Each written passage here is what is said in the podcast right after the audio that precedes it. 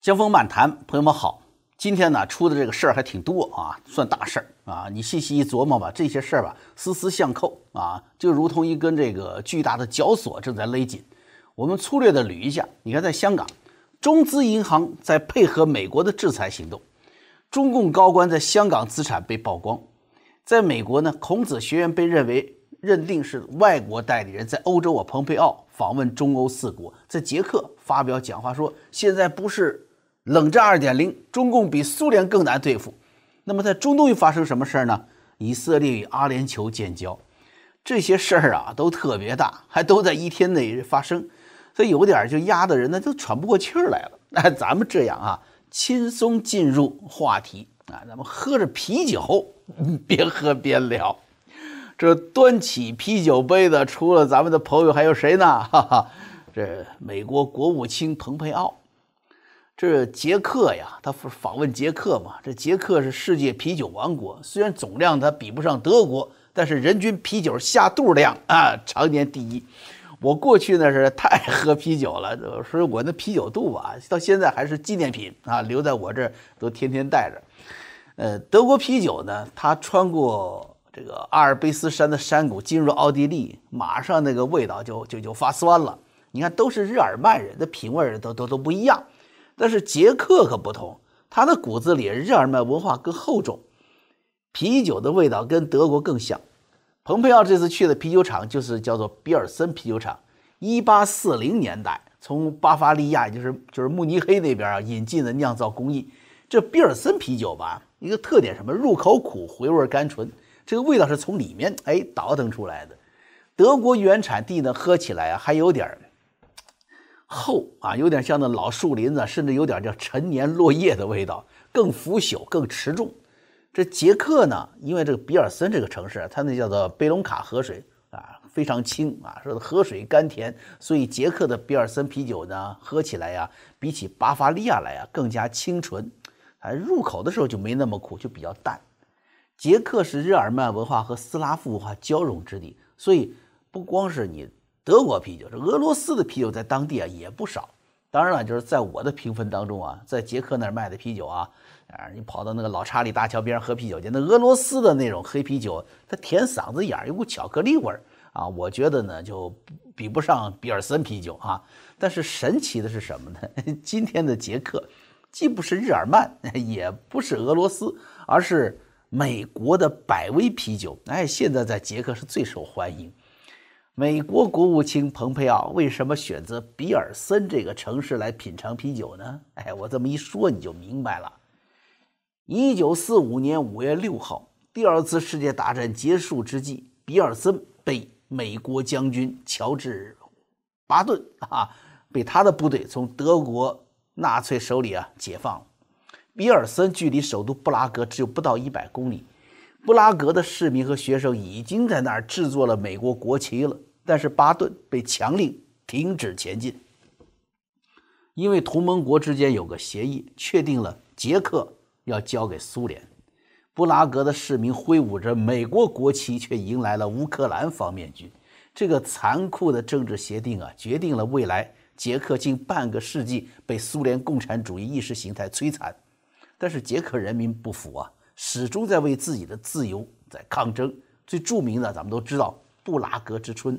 啊，历史上今天咱们也做过他的节目。比尔森成为美军当时唯一控制过并不得不退出的捷克大城。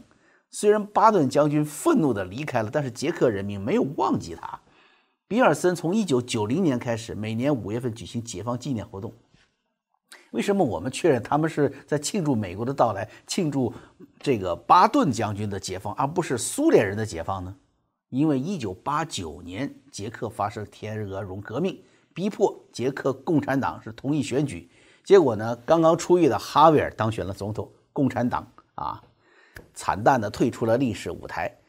在此之前，倔强的捷克人即便是在坦克的威胁下，也没有把共产主义占领者当做比尔森的解放者，是一九九零年以后才开始的纪念解放活动啊，所以你看，他是奔着。巴顿将军去的胜利的喜悦中啊，多少有些，好像你说历史啊与历史的选择擦肩而过的那种无奈吧。我在南北战争系列之后啊，会继续在江峰剧场推出自己创作的一个本子，那叫《巴顿将军》。到时候呢，会有这一段的历史记述啊，希望大家到时候呢能捧场。所以今天你看哈，蓬佩奥的到来不是说简单的品尝啤酒来了，他是在唤醒捷克人的历史回忆。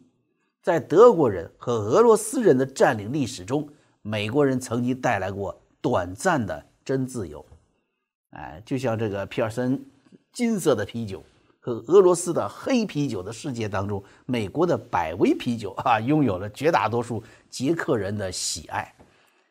这，哎，就是蓬佩奥先生去皮尔森喝啤酒的背景和他要告诉世界的故事。当然了，蓬佩奥在捷克议会的讲话更加明确了他此行的真实目的。他非常清楚。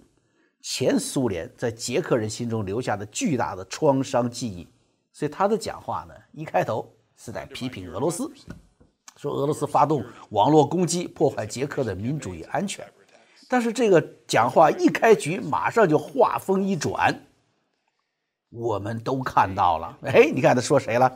今天更大的威胁是中国共产党和他控制的运动构成的威胁。在你们的国家，我们就看到了中共对你们的政客、对你们的安全部队的影响力的行动。我们发现，你们通过创新和创造力创建的工业数据被中共盗窃。然后呢，我们又看见中共利用他的经济来扼杀自由。蓬佩奥啊，说完这话以后，就开始呢举例子。你看，他说你们这布拉格市长。为了加深对台湾关系的做出的这个努力，结果呢，中共那边就取消了布拉格爱乐乐团的北北京之行，啊，用政治来干涉文化交流。你布拉格后来是跟台北签署姊妹城市，一签署协议，马上上海那边又取消了跟布拉格的合作。大家可以回看哈，我曾经做过一个节目，就是关于捷克前议长神秘死亡事件的分析。蓬佩奥在昨天的讲话中就重提了这件事情。说捷克议长科加洛去世的后，他的妻子在他的公事包内发现了中共大使馆的威胁信，而科加洛去世前三天，很神秘的被大使馆邀请去进行所谓的秘密会谈。那么，美国国务卿蓬佩奥呢，就提到捷克现任参议院议长将在本月晚些时候前往台湾，实现他已故前任的愿望，并愿意在台湾立法会啊发表演讲。蓬佩奥说了一句什么话？干得好！所以你看出来了，蓬佩奥啊，这个不光是这来喝啤酒的啊，甚至呢，呃，应该他的目的是在扩大一些，不仅是到捷克，而是到整个中欧四国这中欧四国之行啊。他干什么来了？第一，来给台湾壮声色 啊；第二是来给中共灭威风的。重要的是，大家要听蓬佩奥的这一句话，他说：“与中共。”发生的不是冷战二点零，中共比前苏联更加难对付，这话是很有嚼头的。要知道，中欧四国的传统地缘政治的强敌是谁啊？是俄罗斯啊！他觉得你中共八竿子打不着呢，是吧？那么，蓬佩奥到这里来说，中共更难对付，显然是在明确，美国在觉醒，已经认清的是中共，而不是俄罗斯，是当下对全人类最大的威胁。所以你们在中欧这里啊，啊，你们应该担心的还不是俄罗斯，你们应该担心的是中共。既然是更难对付，既然不是冷战，那么美国就已经做好了什么？呃，做好了热战准备，从局部冲突到全面战争的准备，这就是重要的潜台词，是一条重大的信息透露。啊，这也是川普政府啊系列制裁行动加码之后，我们看出来，美国已经有了充分的准备与中共一战。我知道呢，还有不少观点在说是，啊，中美之间全面战争不可能啊。其实你看看这这些这些人的观点啊，他前一阵的多数是什么？多数还是中美之间不可能脱钩。我的观点是什么？一直就是全面脱钩难不难？很难，对美国伤害很大，但是必然要脱钩。原因很简单，因为中共下了决心要拖着全世界往地狱里跳。他是个邪灵啊！他不停手，你只要有一点跟他挂着钩，那是不是那个钩就得拖着你往下跳？下面就是万丈深渊呢？所以你逼着你必须全面脱钩。战争难不难？战争打起来当然难，对美国伤害也会很大，但是也会走到战争这一步，因为美国呀太长时间骄纵中共的存在，这个错也在美国这面，你太把它当个东西了。你想嘛，一个对自己的人民如此恐惧，人民说一句真话他都要封号啊抓人的这么一个政权，能是个什么东西呢？但是中共也长期被西方、被美国浇灌的，还觉得自己真的是个什么东西了。正因为这一点，中共非常有可能发动不自量力的冲突，乃至到自己失控的地步。所以，美国在做所有的这个选项的操演，做所有冲突啊大到最高点的准备的和预警。蓬佩奥紧接着明确表示说，美国已经展开了一系列灭共的具体措施，包括驱逐间谍出境，包括对中共侵犯人权者实施制裁，告诉世界，美国愿意引导这这场灭共的行动，并且已经开始行动。啊，我相信啊，咱们预预预告一下吧，好吧？这蓬佩奥最重要的有下一站是去波兰，在波兰他一定会重点谈到美军从德国撤军与波兰进一步军事合作的计划。说白了。针对俄罗斯的潜在威胁，如果德国人不可以继续被信任，为什么不跟与俄罗斯有天然不和、与共产主义有深仇的波兰合作呢？啊，我也做过历史上今天卡廷惨案的一期的节目，啊，大家也可以回去看，啊，所以想起来也挺有意思。我们这个节目好像都在有序的在为当下发生的一切在做着准备，哎，不是江峰有什么预见性啊。而是老天爷呀安排好了这一步步我应该做的事情。你看这波兰，他除了对共产主义有仇，对后共产主义时代的集权，他也有清醒认识和万分小心。这难道不是美国当下要充分的从这个传统地缘政治的敌手俄罗斯的威胁当中脱身出来，全力去打击中共的有效准备吗？所以，蓬佩奥一定会跟波兰谈军事合作。和彻底驱逐中欧地区华为五 G 的存在这两个议题，哎，大家拭目以待啊！而刚才我说了丝丝相扣的重大事件，美国总统川普宣布今天的一个历史性大事是什么？就是以阿建交，以以色列阿阿联酋。据白宫通报确认了，这川普总统已经正式宣告以色列与阿联酋签署双方关系正常化的协议，这是川普在中东系列成就的。应该说最新体现吧，我们可以简单回顾一下也那些大事儿啊。就川普啊，他不是有很多关于他中东政策不断攻击他的人吗？啊，不愿提到川普的这些实打实的成就，咱们把这些成就列一下。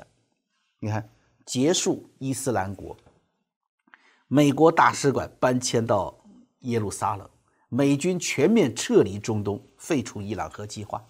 我跟你说，这里面每一项单独拿出来，都可以让几乎所有的政治家面露难色，而且任何一项都可以说不是一下就能解决，而且会旷日持久、看不到头的拖住美国的军事力量，让美国不断的失血。而川普及时的在他第一任期就终止了美国在中东的主要军事存在，而且请注意啊，不是灰溜溜的撤军呢，而是凯旋而归呀。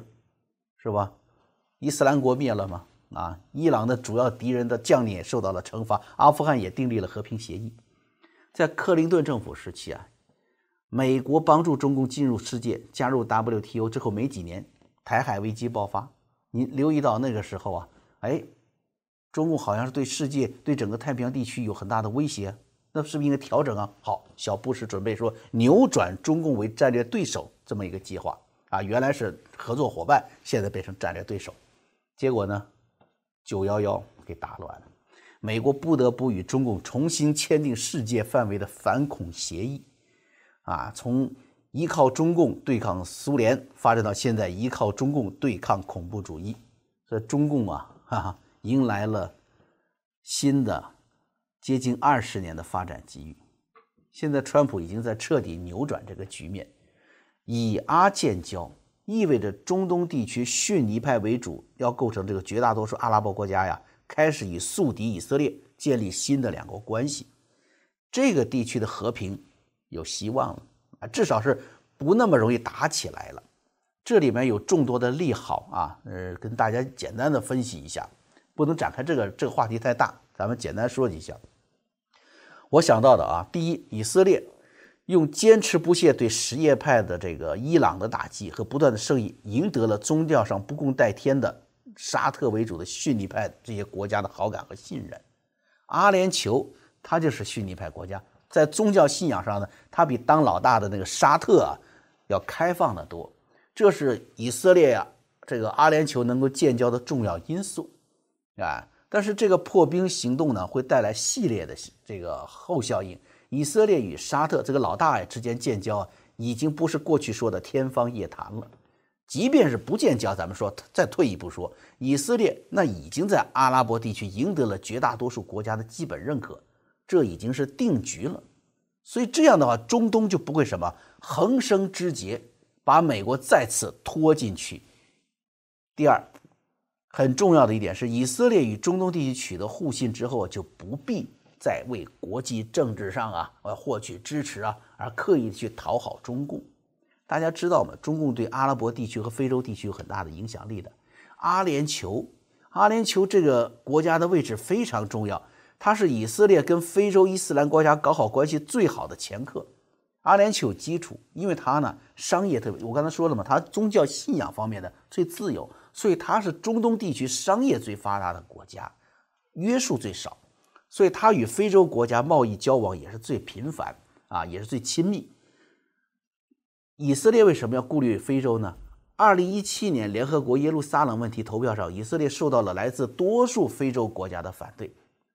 以色列常年对于中共的技术支持。甚至是最先进的军事科技的支持，并没有换来中共的真心对待，他没有帮他去做非洲的这个工作嘛，对吧？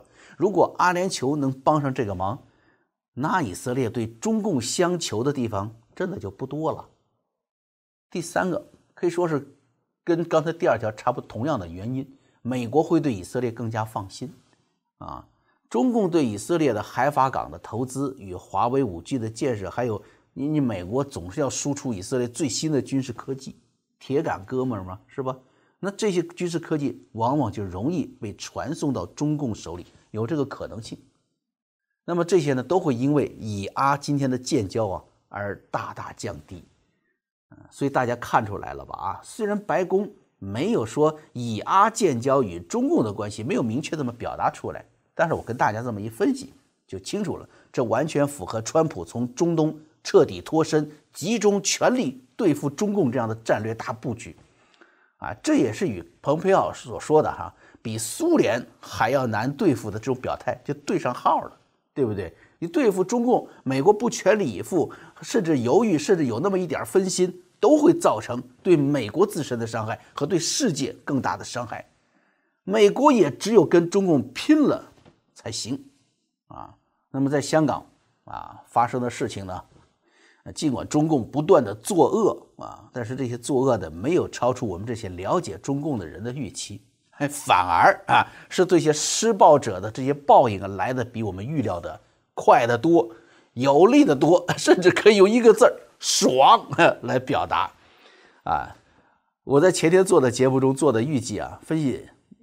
既然在今天的新闻中就已经表现出来了，我成了一个小预言家了。因为我说，除了中国大陆的银行，没有人再会跟限制名单上的人做生意了。美国下一步的打击会针对香港的主权财富基金和香港警察的退休基金展开行动。结果今天新闻就出来了，包括中国银行在内，包括建设银行、招商银行在内的中资银行都在配合美国的制裁，暂停啊林郑月娥等人的业务往来。那我说了嘛，说这个银行只要他是做美元生意，他要做国际结算的，就一定不会拿整个银行的这个前途和业务买卖来换取跟这几个人的业务。而看来已经上了制裁名单的呢，这个还有这个正在出现在新的制裁名单上的还墨迹未干的新人们，你是时候你得担心了吧？你是时候去联系大陆银行了啊！不过跟你说，你就是回到大陆，那些大银行也悬。那大陆也担心美国制裁，表面上给你把你捧得很高，实际上真跟你发生实际上，他还是考虑美国的制裁，啊，你得找谁呢？你得找那个上次跟朝鲜做生意被停掉所有国际业务的昆仑银行啊，你得找那种银行，或者是什么广东番禺农村信用社啊，你找这些地方的啊，他们会很热情的为你们服务的啊，因为你们是中共外交部说的嘛，美国的制裁名单就是表扬信嘛，啊，你们是表扬信上的英雄人物，所以呢，这些农村信用社会找你们的，会欢迎你们的到来。还有就是我提到了下一批的制裁目标。我提到了香港警察的退休基金互助社，我估计香港警察恨死我了，说江峰这个乌鸦嘴，说什么成什么。苹果日报报道的，香港的警察储蓄互助社啊，十号那天通知他的四万五千名社员，就保就是警察嘛，啊，退休警察嘛，有一封信表示呢，不少社员担忧美国对香港的制裁措施会影响互助社的资产和投资配置。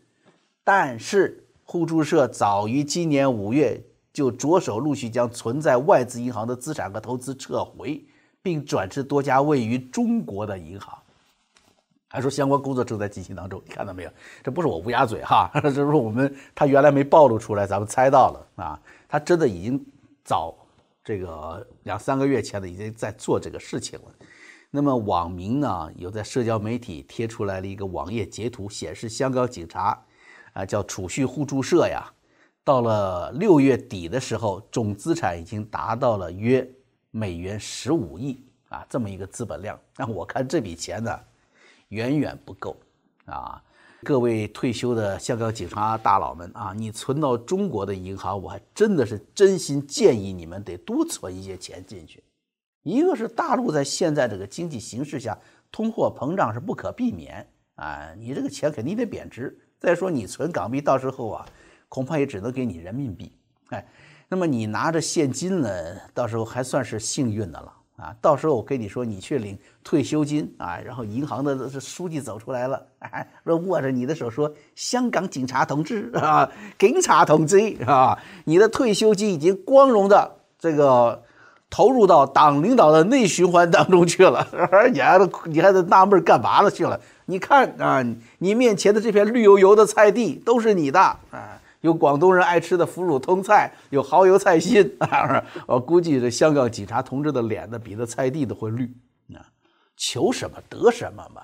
你求中共主子护体，那你就会亲自体验中共七十年以来一贯对待自己的人民和奴才的办法，而你们的主子们自己也不好过。《纽约日报》已经。这个曝光了啊！中共的几个高级领导，包括习近平在内，栗战书在内，他们的亲属啊，还有汪洋他们的亲属，在香港置办的房产，把这个情况在这个时刻透露出来，非常啊有意思，含义深刻。一个有可能是这几个人的在党内的对手透露出来的，第二个就预示着美国下一步准备办谁了。不要以为哈。这个不敢最后办习近平啊，也到这个时候了。咱们做过一期节目，为什么还不办习近平？咱们讲了当时的理由和背景。现在很多情况都在按着这个预计在发生着层层的变化，也到这个时候了啊。所以我觉得这个日报这个报道出来呢，对中共的这些啊所谓的领袖们，他们这些党魁们的警示作用非常强。所以不仅是警察，哎，你们看看你们的主子。日子也不好过。那么，在美国呢，清理孔子学院也是一个重大标志性的事件呢。这一个打着说文化交流、打着汉办的名义，实际上就是文化渗透大外宣嘛，把国内对人民的迫害、洗脑直接延伸到美国大学中来了。这是地道的中共的统战项目啊！终于在今天是寿终正寝，值得庆贺呀。而且我想，这个行动会立刻引发多米诺骨效应，打击会延展到像英国呀、加拿大呀、澳大利亚这些有拥有众多的华人移民的国家地区。与蓬佩奥的欧洲行，与川普的这个中东布局以牙建交一样，迅速的可以在文化意识这个形态领域啊，对中共实现合围。啊，也就是我说的一个巨大的绞索，丝丝相扣，在中共的脖子上。勒得越来越紧。江峰漫谈啊，今天的时间不早了，我们啊下回再见。